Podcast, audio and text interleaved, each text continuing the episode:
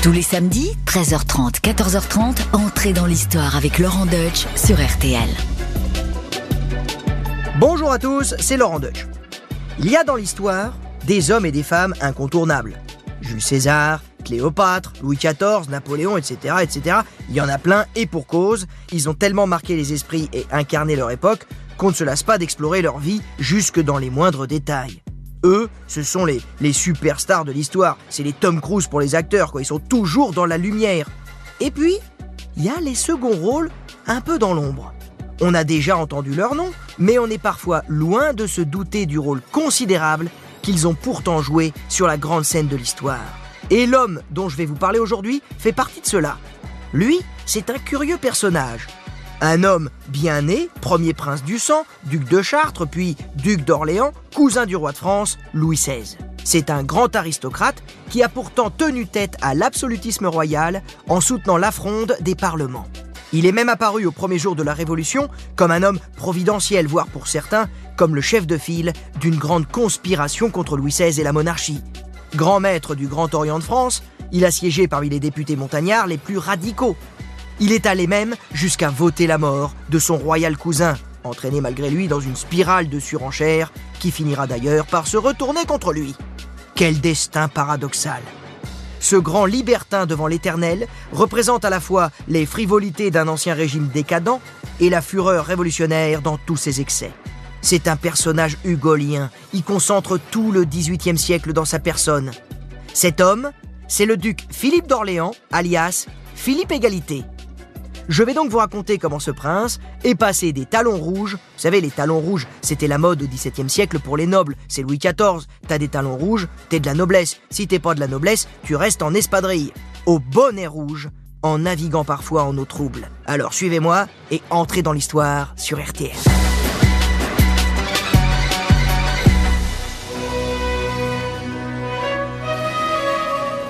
Qui aurait pu prédire à sa naissance au château de Saint-Cloud le 13 avril 1747 que le petit Louis-Philippe Joseph allait devenir quatre décennies plus tard le révolutionnaire Philippe Égalité? Sur le papier, rien ne le laissait présager. En tant que rejeton de la maison d'Orléans, la branche cadette des Bourbons, il descend de Monsieur, le frère de Louis XIV, ce qui fait de lui un descendant direct de Louis XIII et d'Henri IV. Le sang du roi Soleil coule aussi dans ses veines à travers une lointaine aïeule, Françoise Marie de Bourbon, fruit des amours orageuses de Louis XIV et de la marquise de Montespan.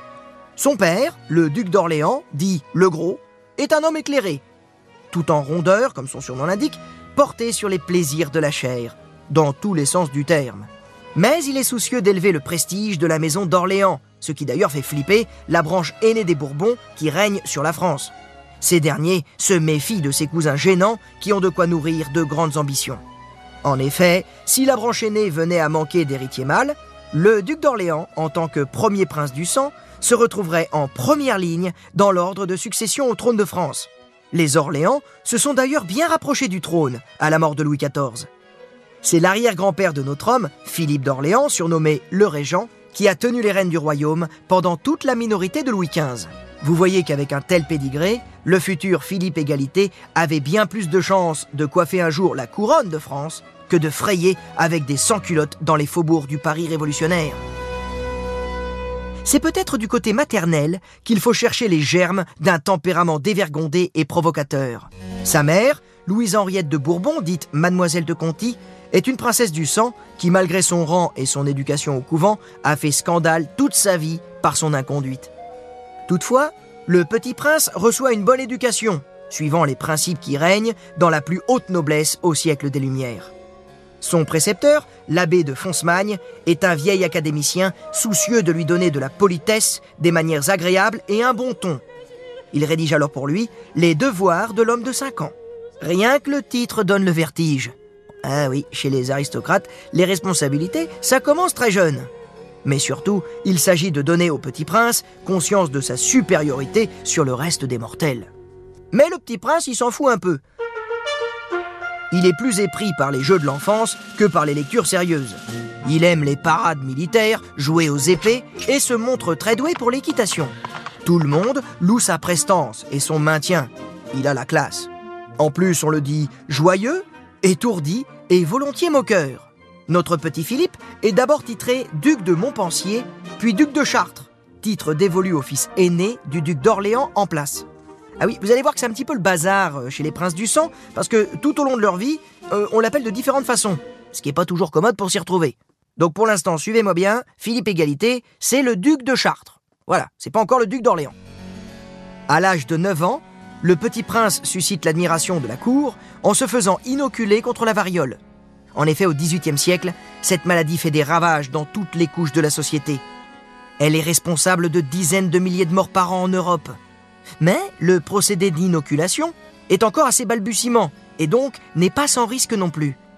Cette initiative du duc d'Orléans pour son fils témoigne d'un esprit éclairé à l'égard du progrès scientifique en plein siècle des Lumières le succès de cette inoculation sur le duc de Chartres aura un tel retentissement à la cour qu'il favorisera le développement de cette pratique. une fois vacciné, le jeune prince mène une enfance relativement heureuse. Il s'acquitte dignement de ses obligations protocolaires. Il est à l'aise dans ce monde où son rang le place au centre de toutes les attentions. Mais euh, les choses sérieuses l'ennuient. Il montre depuis toujours plus de goût pour les divertissements que pour le reste. C'est pourquoi on lui donne pour lecteur l'aimable Carmontel, peintre, auteur dramatique, architecte et grand ordonnateur des fêtes du duc d'Orléans. Celui-ci déploie alors tous ses talents et toute sa fantaisie pour éblouir son élève. Le jeune homme ressent très tôt ce besoin d'échapper à une certaine oisiveté si caractéristique de la vie aristocratique sous le règne de Louis XV. Lui, il veut briller, se faire remarquer, quitte à se montrer facétieux, voire euh, dissipé. Son père l'appelle son cher diable, ce qui laisse entrevoir l'homme frivole et insaisissable qu'il sera plus tard. Un homme prêt à tout pour chasser l'ennui.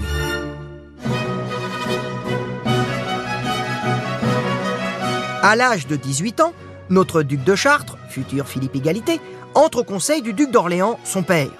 Ce dernier le considère donc comme un prince adulte, capable de se frotter aux affaires politiques. Il est un homme, mais à un détail près, il est encore puceau il n'a pas encore fait sauter le chapeau de paille. Ça, c'est quand même un détail fâcheux aux yeux de son père, qui décide de remédier à cela en ayant recours au service d'une jeune comédienne de 15 ans, figurant à l'opéra, une certaine Rosalie Duté. Oui, alors, vous fiez pas à son patronyme, elle n'a pas du tout été embauchée pour lui faire la causette euh, autour d'une tasse de thé. Hein. Non, non, non, elle est chargée de dépuceler le prince, et la demoiselle va s'acquitter si bien de sa mission que celui-ci va vite prendre goût au plaisir de Vénus de libertine. Ce soir, je viens m'inviter dans ton lit. Et notre fringant duc de Chartres voit et revoit sa jeune initiatrice jusqu'à s'enlacer. Ah oui, il a bu du thé jusqu'à plus soif. Alors, il se débarrasse de la théière, désirant explorer d'autres jupons. Il entame alors une grande carrière de libertin sous le patronage d'un maître en la matière, à savoir le romanesque duc de Lauzun. Les deux hommes se lient d'amitié et partagent leurs secrets d'alcôve. Le duc de Chartres est de toutes les parties fines.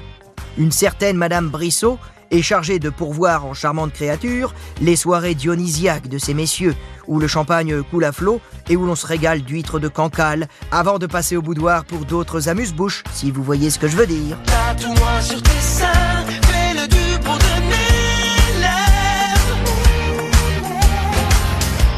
Le duc de Chartres se montre insatiable, voire vorace, ce qui n'est pas toujours du goût des bacchantes conviées à ces petites sauteries.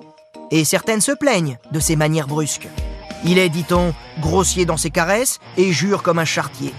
Certaines refusent même de renouveler l'expérience et lui conseillent de prendre une femme honnête. C'est vrai ça. Il serait temps de lui trouver quelqu'un, une épouse, à ce turbulent duc de Chartres, car un prince du sang doit songer à sa descendance. Son père tente alors de négocier une union avec la princesse Cunégonde de Saxe, qui est la fille du roi de Pologne. Mais cette dernière fait la fine bouche. Elle le juge pas assez fils de France et prétexte une trop grande différence de rang.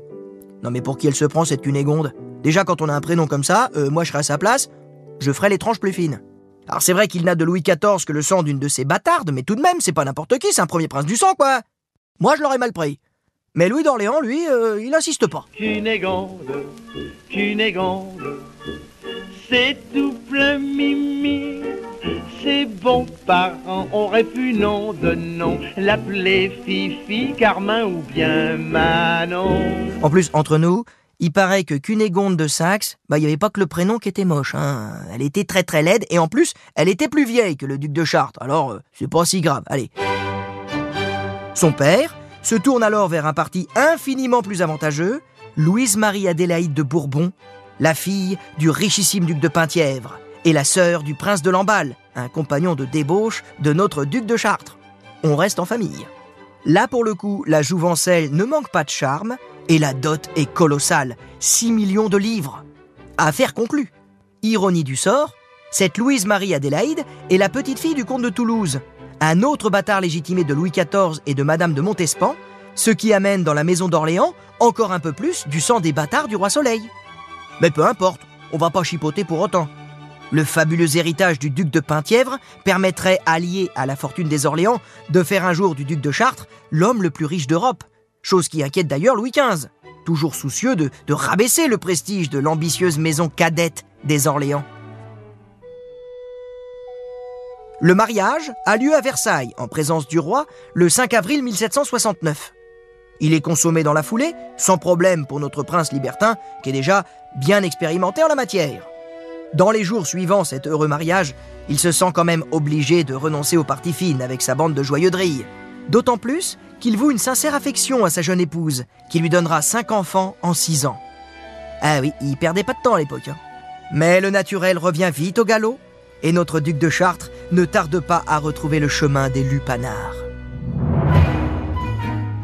Il collectionne les maîtresses et vit une liaison passionnée avec l'érudite et excentrique Madame de Genlis, entrée au service de son épouse comme dame de compagnie et chargée de l'éducation des enfants d'Orléans.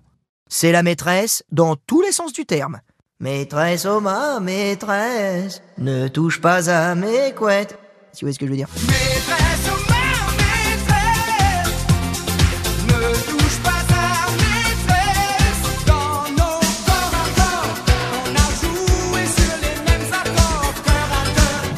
Pour notre duc de Chartres, ce sont des années fastes. Symbole de son bon plaisir, il charge Carmontel d'aménager l'immense jardin de la propriété qu'il possède en bordure nord-ouest de Paris, où il convie ses camarades de débauche. Les travaux sont monumentaux pour faire des jardins un lieu spectaculaire, décoré par des monuments et de fausses ruines exotiques, des temples grecs, des pagodes, des pyramides.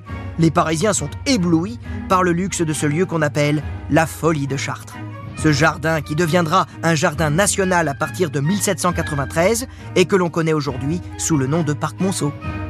Il en reste aujourd'hui quelques vestiges, comme la nomachie, espèce de colonnade qui orne le bassin ovale.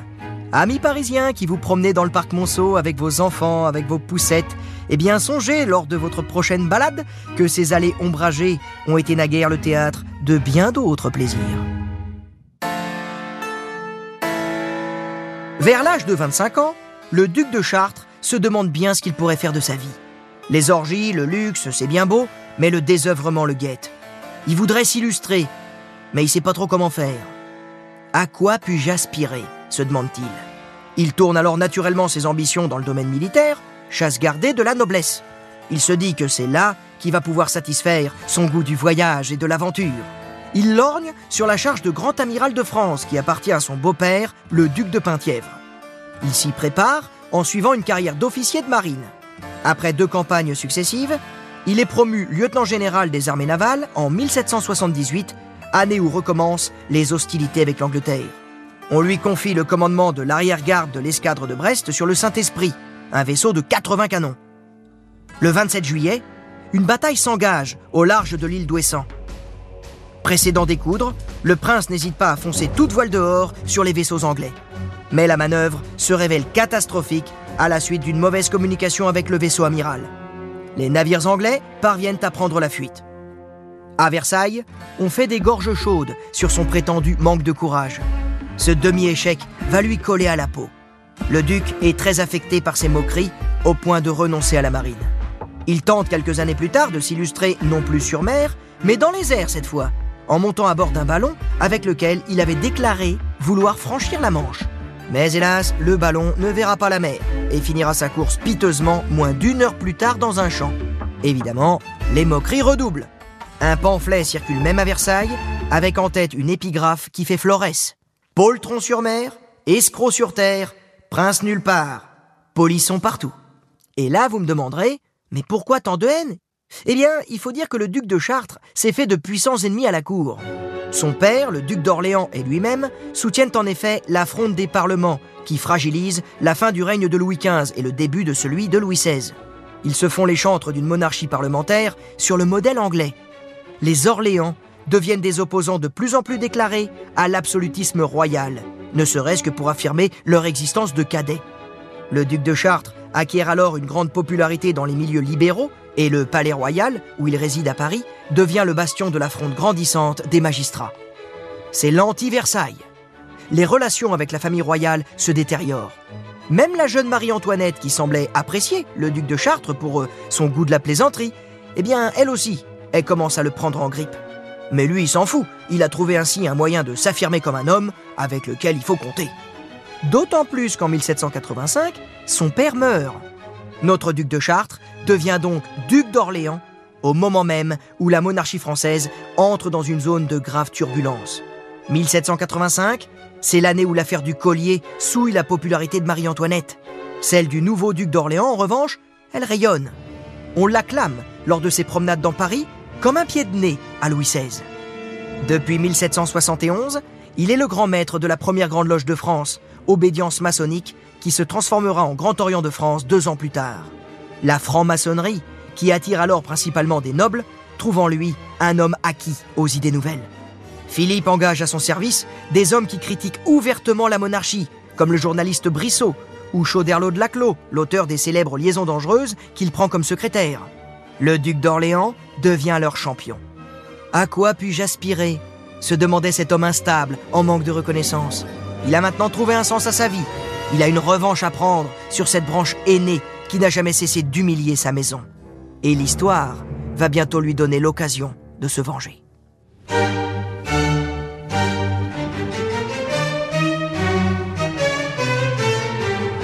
Au début de l'année 1789, Paris est en ébullition.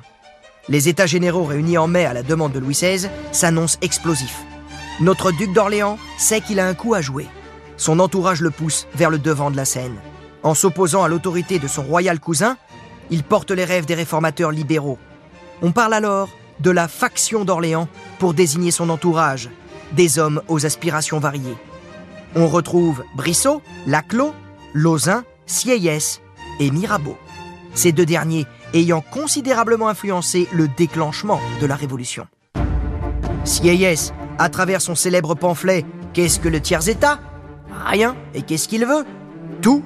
Et Mirabeau, vous vous en souvenez forcément, hein, on l'a tous appris à l'école, Mirabeau se dressant et s'opposant frontalement à l'injonction royale de dissoudre l'Assemblée constituante et de quitter les lieux, ce à quoi il a répondu ces mots célèbres Allez dire à ceux qui vous envoient que nous sommes ici par la volonté du peuple et qu'on ne nous en arrachera que par la puissance des baïonnettes.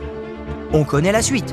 Les députés se réunissent dans la salle du jeu de paume et prêtent serment de ne pas se séparer avant d'avoir donné à la France une constitution. Dans un avenir tout proche, chaque homme sera l'égal de l'autre, quelle que soit sa naissance ou la couleur de sa peau.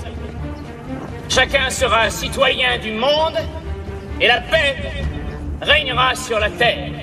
Mais si tu veux la paix, prépare la guerre. Tous ces hommes clés gravitent dans l'entourage du duc d'Orléans, qui est même pendant un temps soutenu par l'intransigeant Marat et même par Danton, dont il a favorisé l'ascension en l'aidant financièrement.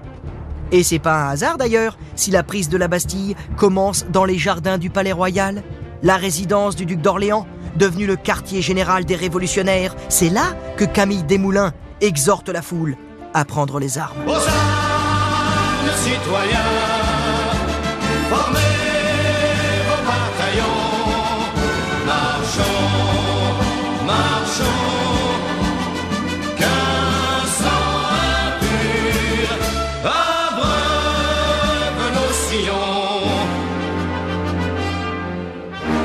Le duc d'Orléans apparaît donc comme un personnage central au premier jour de la Révolution, voire une clé de voûte où s'appuient les forces les plus déterminées.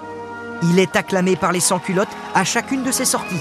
Cette influence atteint son apogée lors des journées des 5 et 6 octobre 1789, où un cortège de femmes envahit Versailles pour ramener la famille royale à Paris, escorté par une foule, brandissant les têtes de garde du corps au bout de pique. Le duc d'Orléans étant compromis dans ces journées décisives, qu'il aurait encouragé, voire stipendié, Louis XVI préfère l'éloigner de la cour, en lui confiant une pseudo-mission diplomatique en Grande-Bretagne. Il est alors au sommet de sa popularité.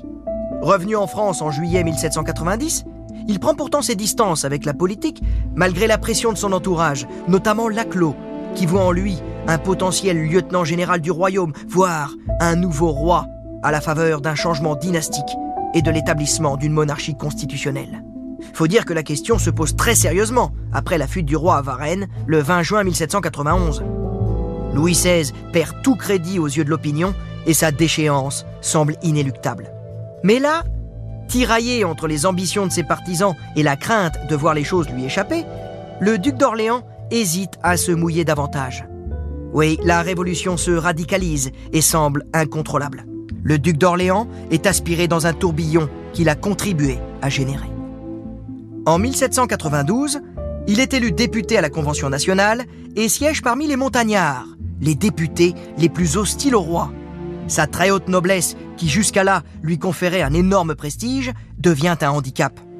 Les titres princiers sont de plus proscrits. Il renonce officiellement au trône de France pour lui et pour ses héritiers. Le procureur de la commune lui suggère même de changer de nom. On lui propose de s'appeler Philippe Égalité pour faire plus révolutionnaire, ce qu'il accepte même s'il juge ce nom ridicule.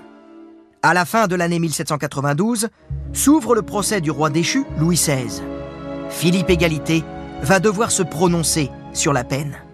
Tout le monde s'attend à ce qu'il vote contre la mort de son cousin. Mais contre toute attente, il va céder à l'énorme pression de ce procès sous haute tension et voter pour la mort.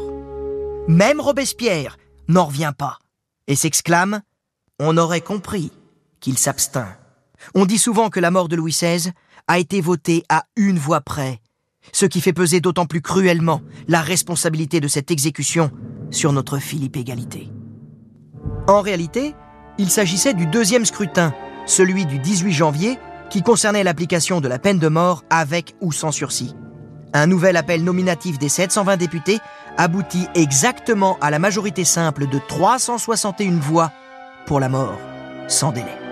Philippe Égalité a bel et bien contribué à envoyer son cousin sur l'échafaud. Il aurait même, selon la légende, assisté en personne à l'exécution dans un cabriolet posté sur le pont de la Concorde. Une chose est certaine, ce vote ne va pas lui porter chance. En ce début d'année 1793, l'année terrible, la tempête révolutionnaire va redoubler d'intensité et la foudre va bientôt s'abattre sur Philippe Égalité.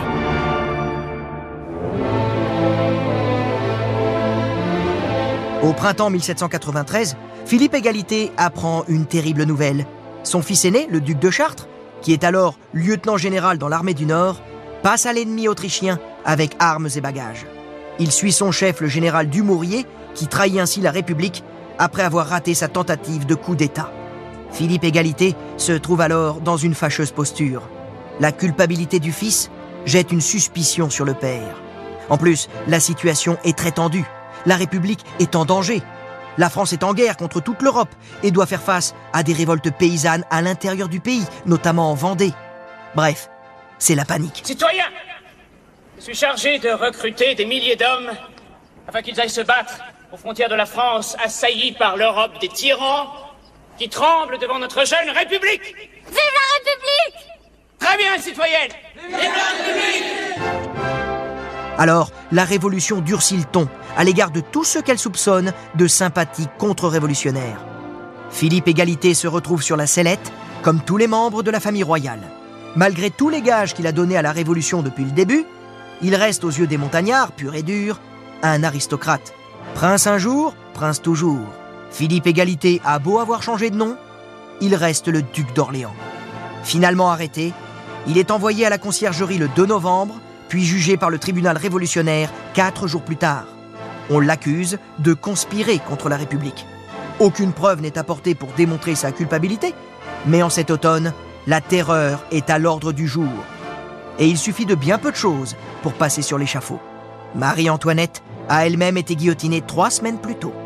Philippe Égalité est condamné à mort. Et curieusement, c'est à l'heure dernière que l'homme retrouve une dignité princière. Lui qui fut accusé d'avoir vécu en pleutre va mourir courageusement. La veille de son exécution, il a dîné tranquillement des huîtres et des côtelettes arrosées de vin de Bordeaux.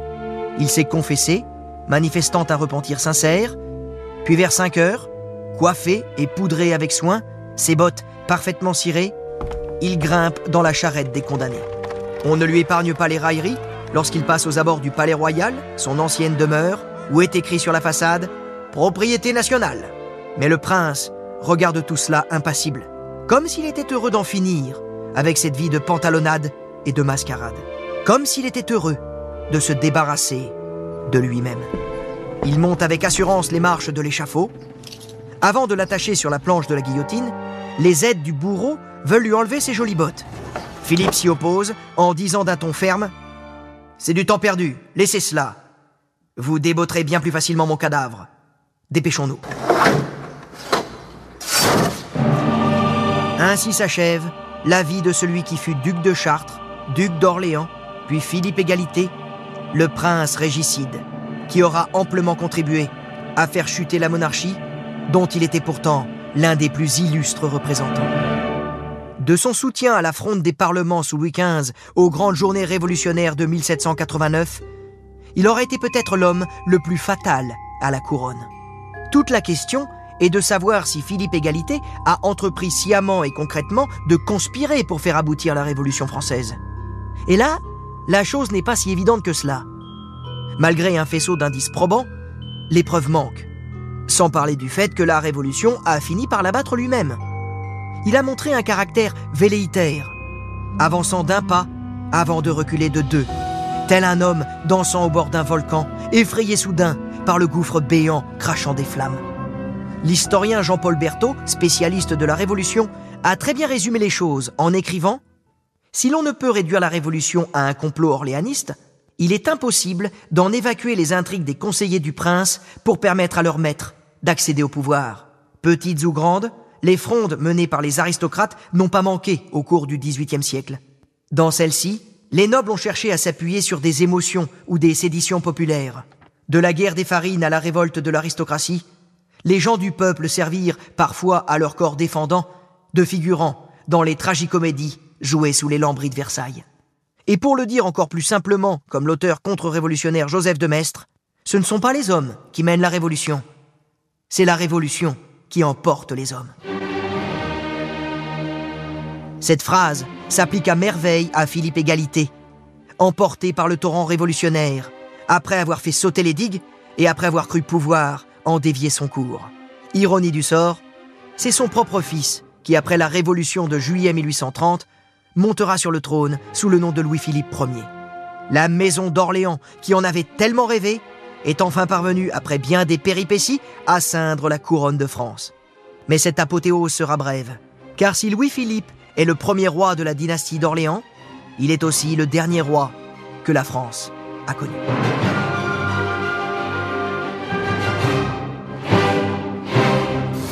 RTL, entrée dans l'histoire. Avec Laurent Deutsch.